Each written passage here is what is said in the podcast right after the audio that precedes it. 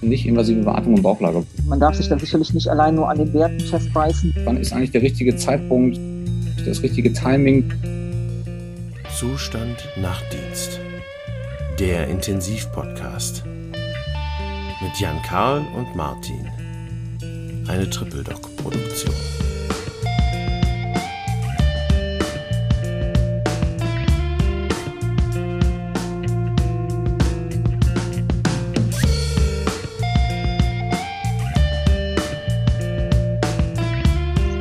So, guten Abend, Jan Karl. Wie sieht's aus? Hallo Martin. Ähm, gut. Ist äh, Arbeitstag erfolgreich äh, hinter mich gebracht. Und ja, gibt eine neue Folge in unserem Intensivpodcast. Genau. Heute haben wir uns überlegt, sprechen wir ein bisschen über NIF oder nicht-invasive Beatmung und insbesondere nicht-invasive Beatmung in Bauchlage. Ich glaube, das passt aktuell zu der ja noch immer stattfindenden Pandemie, in der wir uns befinden, weil wir doch vermehrt Patienten ja nicht invasiv beatmen, die an Covid-19 erkranken. Und mhm. wir auch immer häufiger Patienten mit äh, nicht invasive Beatmung im Bauchlager bringen. Das mag sich vielleicht für den einen oder anderen jetzt befremdlich anhören, der das noch nie gemacht hat. Aber ich glaube, wir können gleich mal ein paar Punkte dazu ansprechen, warum wir so eine Strategie wählen, beziehungsweise welche Vor- oder auch Nachteile das unter Umständen haben kann. Martin, warum machen wir überhaupt NIF?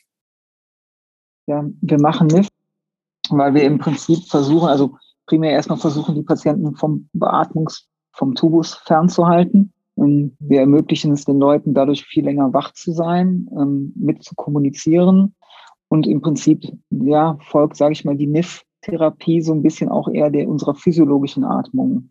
Mhm. Wir, wir benutzen zwei Verfahren bei uns. Wir benutzen ja das High-Flow, ein High-Flow-System und halt CPAP, äh, CPAP beziehungsweise nicht-invasives BPAP-System. Ähm, genau. Oder einfach, ne, genau. Ähm, PSV sind druckkontrollierte Beatmungsformen ne, bei der NIF, genau. Genau. Ne, und dann je nach, je nach Indikation, ne, man kann die High-Flow-Systeme gut benutzen, wenn die Leute eher ähm, ein Oxygenierungsproblem ähm, mhm. haben, aber das eigentlich, sage ich mal, von der, von der Atemkraft und der Atemmechanik selber ganz gut noch schaffen. Und die, die BIPAP-Beatmung ähm, oder die PSV-Beatmungen dann bei Patienten, die eher ein Dekarboxylierungsproblem haben und denen einfach auch die Kraft und die Atemmechanik so ein bisschen fehlt und die Unterstützung brauchen beim Atmen genau. durch das Gerät. Das Verfahren an sich selber nicht invasiv zu beatmen, ist ja schon relativ alt. Ne? Die primären Einsatzgebiete waren ja eigentlich früher ähm, kardiale Lungenodem oder machen wir auch immer noch, machen, glaube ich, die meisten Kliniken wir machen es bei den COPD-Patienten, wenn sie ähm, die entsprechende äh, Dekarboxylierungsstörung haben, einfach um die mhm. Atemarbeit wegzunehmen.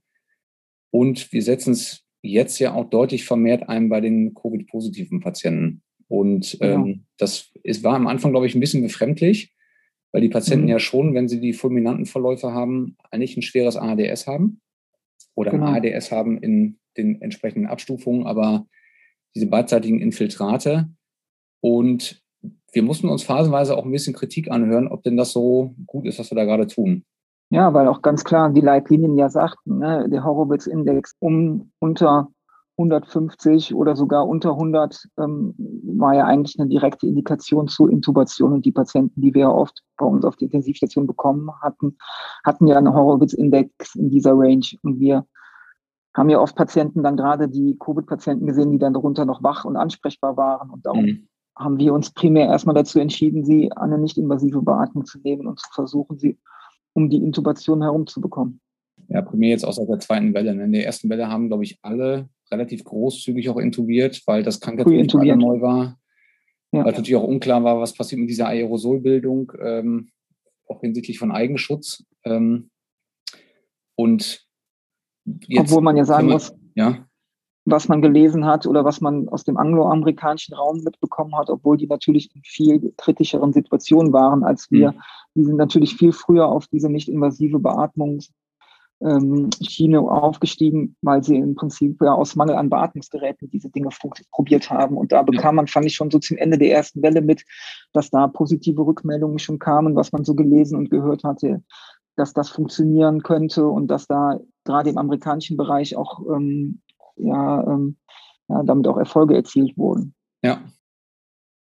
wir haben es vermehrt jetzt wirklich in der zweiten Welle so eingesetzt und jetzt auch mit mhm. Beginn oder mittendrin in der dritten Welle ähm, eigentlich ganz positive Erfahrungen damit gehabt. Mhm.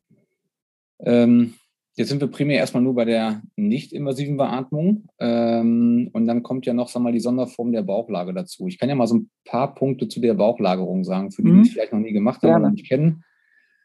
Ähm, letztendlich haben wir oder hat sich relativ lange schon herausgestellt, dass sich im, bei Patienten im akuten Lungenversagen, also beispielsweise durch ein ARDS, wodurch auch immer bedingt viral, Bakterien, Pilze, chemisch toxisch, ähm, wenn ich ein schweres ARDS habe, ähm, habe ich letztendlich ein, gerade in den, wenn ich in Rückenlage bin, in den basalen Lungenabschnitten ähm, erhebliche Verdichtung des Lungenparenchyms. Und es bilden sich ähm, entsprechende hyaline Membranen, es kommt zu einem ähm, zu einer Ödembildung in dem Bereich, Alveolarödem, ähm, interstitielles Ödem.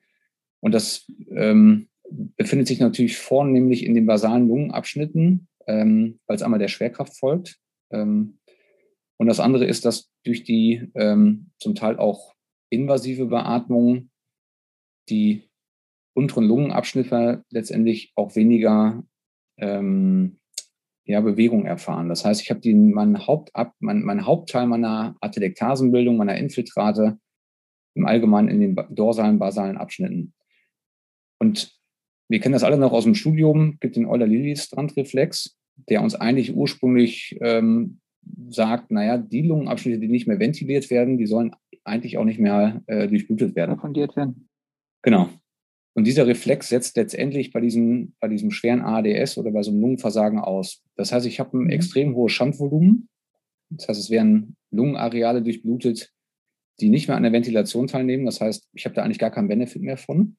Das erklärt auch zum Teil neben dem Atelektasen einmal, also einmal neben der, des, des Diffusionshindernis, dass der Sauerstoff dort gar nicht durch diese Hyalinmembran letztendlich durchdringen kann, dass manche Lungenabschnitte gar nicht mehr ventiliert werden, plus noch zusätzlich dieses der Schand, der eigentlich das Blut aus den noch gut ventilierten Arealen abzieht. Das führt da letztendlich zu, dass ich dieses schwere äh, hypoxämische oder diese schwere Hypoxie habe.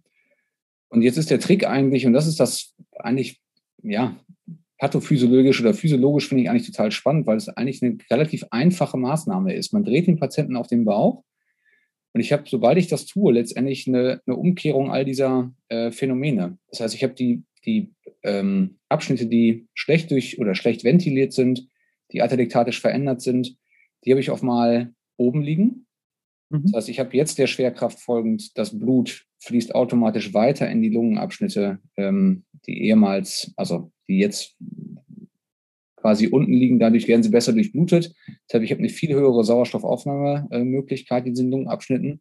Und gleichzeitig entlaste ich die, diese schwer atelektatisch veränderten infiltrativen äh, Lungenareale, die jetzt oben liegen, indem sie weniger Druck haben und indem sie sich auch viel besser mhm. ventilieren lassen. Mhm. Und letztendlich ist es ja das, was wir im, im, klinischen Alltag sieht, wenn wir die Patienten auf dem Bauch drehen. Dafür brauchen wir mittlerweile noch, ich sage mal, knapp vier Leute. Ähm, zum Teil geht es sogar zu dritt, wenn man wenn der Patient nicht zu schwergewichtig ist und wenn man eine gute Technik hat, ähm, sind das, ähm, sind die relativ schnell gut und sicher umgelagert in Bauchlage. Und wir haben es häufig genug erlebt, dass wir Patienten haben, wirklich mit einer, mit einer FiO2 von 0,75, also 75 Prozent Sauerstoff beatmet sind und innerhalb der ersten Stunde bis auf 40 Prozent ähm, runtergefahren werden können. Und das, was wir erleben, ist ja, die lassen sich besser oxygenieren, ähm, die, ähm, die Atemarbeit wird geringer. Ähm, also letztendlich sehr, ja, benefitär letztendlich. Ne? Also die, die haben wirklich einen, einen, großen Vorteil dadurch. Und wir haben es in Bauchlage im Allgemeinen, lassen wir 16 Stunden auf dem Bauch liegen mhm. und drehen sie dann wieder zurück. Und aus der Vorstellung heraus haben wir das in der zweiten Welle ja auch durchaus bei Patienten, die compliant waren, auch äh, unter einer nicht invasiven Beatmung versucht. Also du kannst ja mal die, äh, unsere Erfahrungen mal schildern, die wir gemacht haben dazu. Also wir haben vor allen Dingen ja festgestellt, ähm, wie du schon sagst, wenn wir Patienten haben, die compliant darunter sind, ähm, die ähm, ja initial doch kamen, sehr luftnötig waren, wenn man sie dann mit ein bisschen Hilfe und dadurch auch noch weniger Aufwand in die Bauchlage gebracht haben, sie sich auch da, das, was du jetzt bei dem, bei dem klassischen ARDS-Patienten beschrieben hast, der intubiert ist, das ähnliche Sachen haben wir auch beobachtet bei Patienten, die nicht invasiv beatmet waren. Das mhm. heißt, die Atemarbeit hat abgenommen, die periphere Sättigung wurde deutlich besser, die BGAs besserten sich im Verlauf. Ähm, der, der, der FiO2, den wir initial brauchten, konnten wir über die Zeit deutlich reduzieren. Das, was du sagst und was der entscheidende Punkt ist, ist natürlich die Compliance des Patienten. Ne? Mhm. Damit steht und fällt das. Also wenn ich einen Patienten habe, der das gut toleriert und die Erfahrung haben wir gemacht, da fällt mir ein Beispiel, dieser junge 19-jährige Patient, den wir bei uns auf Intensiv hatten, der ein katastrophales Lungenbild hatte, mhm. wo wir uns bei Aufnahme wirklich sehr, sehr Sorgen gemacht haben, ob wir ihn nicht intubieren mussten oder sogar an die ECMO verlegen mussten, der aber ja aufgrund seines Alters sehr, sehr, sehr compliant war und im Prinzip zum Teil 18 Stunden, 19 Stunden in Bauchlage verbracht hat mit High Flow ähm, Maske drauf und den haben wir ohne Tubus ähm, durch diese ganze Corona-Geschichte äh, ja, das stimmt. Den haben wir damals mit ähm, High Flow beziehungsweise auch mit einer ähm, nicht invasiven Beatmung und damit ihn tatsächlich gut hinbekommen. Oder wie machst du das mit Patienten, die ähm, nicht so compliant sind oder nicht so stabil sind? Genau, unser, unser Herangehensschema ist also ähm, zu versuchen, die in ihrem, in ihrem Leidensdruck ein bisschen zu mindern. Mit, mit Dextor arbeiten wir gerne oder mit Clonidin ähm, kann man das tun. Ich persönlich benutze lieber das Dextor ähm, als Medikament Low-Dose, um sie so ein bisschen ähm, zu entspannen. Das, was wir gerne einsetzen. Was Jetzt muss man an der Stelle auch noch diese Privan nennen, ne? weil sonst haben wir nachher Schleichwerbung gemacht für, äh, ja. für das Unternehmen. Also wir nehmen Dextor, Dextromedin, genau. Oder ja, Clonidin, okay. genau. Ja. Clonidin, ja. Ähm, man kann, ähm, wir geben auch gern, wenn die Leute sehr, gerade am Anfang auch sehr gestresst sind und eine hohe äh, Atemarbeit leisten müssen, ähm, MSI fraktioniert mit hinzu, zwei bis drei bis vier bis fünf Milligramm je nach Patient. Ja, Morphin IV, und, eigentlich ganz klassisch, ne? genau. Ne? klappt gut. Und klappt gut und damit funktioniert das wirklich, so unsere Erfahrung, sehr, sehr gut. Genau. Ich bin häufig gefragt worden, äh, oh Gott, ähm, hat ihr nicht Angst vor Aspiration? Das ist schon ein Punkt, den darf man auch nicht ganz außer Acht lassen. Also es ist ähm, sicherlich eine, eine, eine Variante, die nicht bei allen Patienten wirklich gut funktioniert. Also einen Großteil drehen wir tatsächlich mit NIF auf dem Bauch. Es gibt die Patienten, wenn ich daran denke, dass man manchmal auch sehr äh, adipöse Patienten hat oder die zum Beispiel am Magen voroperiert sind, irgendwo eine ähm, ähm, Gastrektomie hinter sich gebracht haben oder andere Sachen. Ich denke, da muss man das, ähm, oder glaube ich persönlich auch, dass man es nicht tun sollte, weil einfach die Gefahr Nein. darunter, dass die ähm, in Bauchlage beispielsweise aspirieren unter einer Überdruckbeatmung, das ist nicht von der Hand zu weisen. Ich glaube, da gibt es schon mhm. Kontraindikationen, wo man auch tatsächlich mhm. nachgucken muss und sollte. Und wenn mhm. das dann nicht funktioniert, dann eher über die Intubation nachdenken, wenn man den Patienten auf den Bauch drehen möchte. Wir haben sonst häufig ja so gemacht, dass wir ähm, Magensonden gelegt haben, auch größerlumige, ähm, mit einem entsprechenden ähm, Absaugbeutel äh, oder Vorrichtung. Bei uns, ich muss jetzt sagen, in der ganzen Zeit, wo wir die Covid-Patienten betreut haben, auch über das gesamte Jahr hinweg, haben wir keinen gehabt, der uns in Bauchlage darunter aspiriert hat. Man muss auch dazu sagen, wir, ähm, man muss natürlich man darf die Patienten nicht so sedieren, dass sie ihre Schutzreflexe verlieren. Nein, das geht nicht, also genau. Die, ja. Das geht nicht. Also man darf die nicht so sedieren, dass sie ihre Schutzreflexe verlieren. Darum muss man da schon auch ein Händchen dafür haben, dass man sie so, wenn man sie sedieren muss, so sediert, dass sie immer jederzeit erweckbar sind ja. und ihre Schutzreflexe behalten. Das ist, damit steht und fällt es. Ja. Wann ist denn aus deiner Sicht ähm, der Punkt gekommen, wo man dann trotzdem über die Intubation spricht? Naja, das ist auch sehr, sehr individuell, finde ich, muss man das entscheiden. Man darf sich da sicherlich nicht allein nur an den Werten festbeißen, die man, äh, die man bei den Patienten ähm, erhebt. Wir haben es ja auch oft erlebt, dass man gerade am Anfang Fortschritte macht und dann ist man euphorisch und denkt, ach ja, der Patient hat das jetzt mhm. zwei, drei Tage gemacht und die Werte werden besser und dann ist man am dritten oder vierten Tag und dann verschlechtern die sich schon wie, verschlechtern die sich. Mhm. Ähm, dann muss man abwägen, wie, wie, wie macht man es. Ähm, wir, ich finde, wir haben kein striktes Regime gefahren, haben nicht gesagt, wir versuchen das für 24 Stunden, wenn es nicht geht, intubieren wir, sondern wir haben das immer mit dem Patienten versucht abzusprechen und äh, an jedem, für jeden Patienten individuell auch zu entscheiden. Ähm, und ich finde, das ist auch die, die richtige Herangehensweise. Wenn man feststellt, dass, es, dass der Patient sich längerfristig nicht verbessert, dass es für ihn zusehends zu Belastung wird, in Bauchlage zu liegen, dass er einen stetigen steigenden Bedarf an sedierenden Medikamenten braucht, um das ja, zu ertragen, dann kommt man an den compliant wird, ne? Genau. Genau. Also wir haben es ja auch leider oft erlebt, dass die Patienten im Verlauf auch deliranter ja, ja. leider geworden sind, auch die älteren Patienten.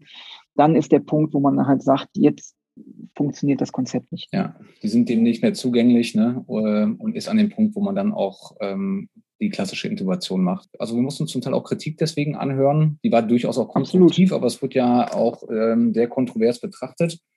Ich habe mhm. im, im, Nachgang jetzt gab jetzt ein paar ganz ähm, interessante Studien. Es gab jetzt eine, ähm, eine Meta-Analyse beziehungsweise ein Review in CritCare veröffentlicht, jetzt 2021 wo genau das mal so ein bisschen beleuchtet wurde, wo man mal geguckt hat, wann ist eigentlich der richtige Zeitpunkt, das richtige Timing zur Intubation von Covid-19-Patienten auf der Intensivstation. Mhm. Dazu gibt es noch nicht allzu viele Studien. Ich fand aber erstaunlich, dass am Ende rausgekommen ist, dass der, der Zeitpunkt der Intubation, jedenfalls mit den Daten, die aktuell vorliegen, wir können die Studien nachher auch schreiben wir in die ähm, in den genau, schreiben wir die mit rein, dann kann man sich die angucken. Es gibt keinen, keinen Zeitpunkt, der einem genau sagt, da ist jetzt die Intubation im Prinzip überlegen, beziehungsweise ähm, andersrum ausgedrückt, man konnte nicht zeigen, dass die längere invas nicht invasive Beatmung am Ende mit einem schlechteren Outcome oder einer höheren Mortalität einhergeht. Und die, die mhm. Zusammenfassung oder auch die Conclusions der Autoren sind letztendlich, dass es anhand der Daten, die wir aktuell kennen, ähm, wo wir Patienten mit einer NIF-Therapie versorgen mit Covid-19 oder auch mit Tubus, äh, wenn das notwendig wird, der Zeitpunkt noch unklar bleibt, wann sie wirklich davon profitieren. Und bisher mhm. kann man nicht eindeutig sagen, die Intubation ist immer überlegen oder nur die nicht-invasive ist überlegen. Was aber natürlich, und das betonen Sie nochmal, was natürlich gerechtfertigt, auch den Weg einzuschlagen, vielleicht eine längere Zeit, solange das vertretbar ist, solange man, ich, sich mal an die Indikationen oder Kontraindikationen hält, auch ein nicht invasives Beatmungsregime zu fahren. Weil natürlich klar ist, wenn ich tatsächlich einen Patienten nachher gar nicht intubieren muss und ich habe den mit der Zeit einfach über ein nicht invasives Beatmungsverfahren, ähm, kann ich den nachher entlassen, spare ich, ich spare erstens die Intubation und ich spare auch einen erheblichen Rattenschwanz für den Patienten. Das kennen wir alle. Wenn Patienten intubiert werden, sie sind häufig danach, also die ZIP-ZIM nimmt zu, also Critical Illness Myopathie, Polyneuropathie, Beatmungsdauer, ähm, Delia, im Zweifel Langzeitbeatmung. Also da hängt ja einiges mit dran. Ähm, das Nosokomiale Pneumonien. Genau. Das heißt, die Beatmungszeiten sind kürzer und auch die Liegedauern sind deutlich kürzer. Okay. Und ich finde, wenn man weiß, dass man den Patienten damit nicht schadet, solange man sich, sag mal, auch wirklich an die Spielregeln und dann auch an die Guidelines hält, ist das ja ein Vorgehen, was man favorisieren sollte. Und das ist letztendlich auch das, was wir bei uns, äh, was wir bei uns machen. Ich kenne auch andere, die das so äh, machen. Ähm, und ich glaube, mit den meisten Intensivmedizinern, mit denen wir gesprochen haben, ist schon mhm. der Trend zu sehen, dass alle deutlich später intubieren. Weil sie festgestellt haben, auch diese frühe Intubation eigentlich nicht so richtig gut zum Ziel gekommen ist. Und ich glaube auch, dass diese nicht-invasive Beatmung, jetzt sind wir zwar ein bisschen weg von der, von der Bauchlagerung, aber auch insbesondere die Bauchlagerung ähm, bei uns nochmal so ein, ich fand schon so einen kleinen Durchbruch gemacht hat. Also ich kann, ich glaube persönlich, das kann ich jetzt nicht an Studien beweisen, das mag auch vielleicht meine persönliche Meinung sein, aber den Eindruck, den ich klinisch gemacht habe, dass wir den einen oder anderen Patienten tatsächlich vom Tubus ähm, weghalten konnten. Was ich auch daran einfach spannend finde, ist, einen wachen Patienten in Bauchlage bringen, ist kein großer Aufwand. Ja, es ist genau. was, was nicht viel Ressourcen ja. kostet. Es, es schadet dem Patienten per se erstmal nicht so. Und wenn ich jemanden habe, der compliant ist, dem ich sage, pass mal auf, leg dich in Bauchlage. Viele Leute schlafen sowieso in Bauchlage. Genau. Ist das nichts, was mit einem großen logistischen Aufwand, was mit einem großen materiellen Aufwand verbunden ist und mitunter aber doch durchaus dem Patienten einen großen Benefit geben kann. Ja. Und das ist, finde ich, darf man nicht vergessen. Ja, ich finde das spannend ist, was du, was du an dem Punkt, um da einmal einzuwanken, was du ja gesagt hast, auch vom Aufwand her, ähm, da gebe ich dir vollkommen recht, weil ich erlebe das immer wieder, es war heute auch so, dass tatsächlich ähm, eine Pflegekraft mit einem Patienten, der compliant mitmacht, den dreht die alleine im Bett in Bauchlage mit NIF.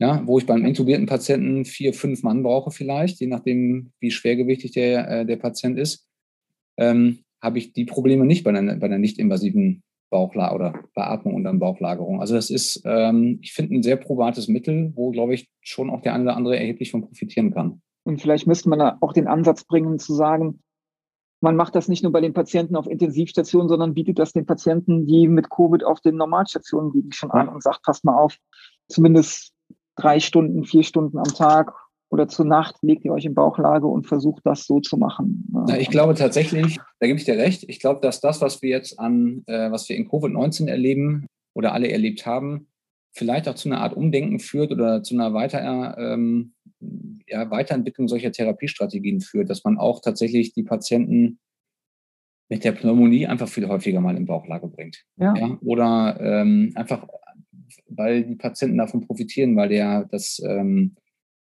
das äh, Ventilations-Perfusions-Mismatch letztendlich damit aufhört, weil ich die, diese Atelektasen viel besser geknackt kriege durch eine Beatmung oder einfach durch einen Lagewechsel. Also ich glaube schon, dass das eine Veränderung bringen wird. Und auch diese Scheu, dieses, oh Gott, der muss auf den Bauch gedreht werden, ähm, das ist ja gefährlich und hoffentlich klappt das alles. Das ist ja, wenn ich das auch noch zu einem Jahr vergleiche, äh, mittlerweile was völlig Normales geworden. Ja. Und ähm, das teilweise völlig autark, dass das äh, sehr routiniert, sehr ruhig, völlig unproblematisch abläuft, ohne, ohne große Schwierigkeiten. Wollte ich gerade sagen, wenn ich sehe, wie routiniert wir, also unser Team mittlerweile daran ist, egal mit welcher Schicht man zusammenarbeitet und sei es in der Nacht, wo man ja notorisch unterbesetzt ist, auch in der Pflege, dass mittlerweile mit so einer Ruhe und sei der hat der Patient ähm, ein BMI von über 40 oder von 35, mhm das spielt mittlerweile in der Routine keine Rolle mehr. Ja. Worum es uns ja jetzt auch im Prinzip geht, sind die wachen, complyenden Patienten, bei ja. denen das ja viel einfacher ist zu sagen, wir helfen ihnen und wir drehen sie ja. einmal in Bauchlage und wir, wir, äh, wir versuchen mal, ob das nicht besser wird oder nicht. Ja. Ja, das ist ganz spannend. Ich glaube, wir haben das meiste dazu gesagt, ne? Ja. Oder fällt Ihnen noch was ein? Nee, ich würde einfach nur die Message rausgeben, ähm, versucht es mal bei euch. Ne? Versucht es, wenn ihr einen Patienten habt, der wach und compliant ist, der so an der Grenze ist, hm, ja. müsste er, müsste er nicht intubiert werden, aber er, ihr das Gefühl habt, naja, ich möchte ihm vielleicht auch noch eine Chance geben, äh, wir versuchen es mal, um den Tubus herumzukommen, gebt ihm ja. eine Chance, legt ihn mal in Bauchlage, macht ihm einen High-Flow drauf oder nimmt die NIF, ähm, NIF-Maske äh, und versucht es mal. Es kostet wenig Ressourcen, überwacht werden die Patienten eh und dann, dann schau dir mal, vielleicht kommt der ein oder andere Patient dann auch um den Tubus herum. Ja. Das stimmt. Ich glaube, es waren äh, gute Schlussworte. Ja. Wenn euch äh, die Folge gefallen hat oder nicht gefallen hat, ihr könnt uns das schreiben. Gerne auch die Anmerkungen dazu. Die Quellenangaben werden wir wie immer in den Shownotes äh, mit angeben. Und dann würde ich sagen, bis zum nächsten Mal, oder? Bis zum nächsten Mal. Hat Spaß Martin. gemacht. Wie immer. Bis dann. Bis dann. Tschö. Tschö.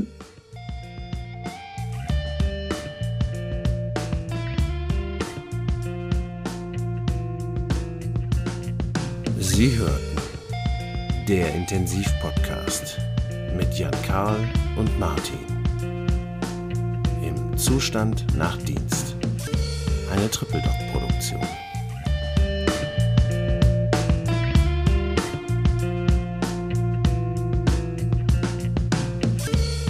Die dargestellten Inhalte dienen ausschließlich der neutralen Information der Unterhaltung und allgemeinen Weiterbildung. Stellen keine Empfehlung oder Bewerbung der beschriebenen oder erwähnten diagnostischen Methoden, Behandlungen oder Arzneimittel dar. Der Podcast erhebt weder einen Anspruch auf Vollständigkeit, noch kann die Aktualität und Richtigkeit der dargebotenen Informationen garantiert werden. Der Podcast ersetzt keinesfalls eine fachliche Beratung durch einen Arzt oder Apotheker und er darf nicht als Grundlage zur eigenständigen Diagnose und Beginn, Änderung oder Beendigung einer Behandlung von Krankheiten verwendet werden.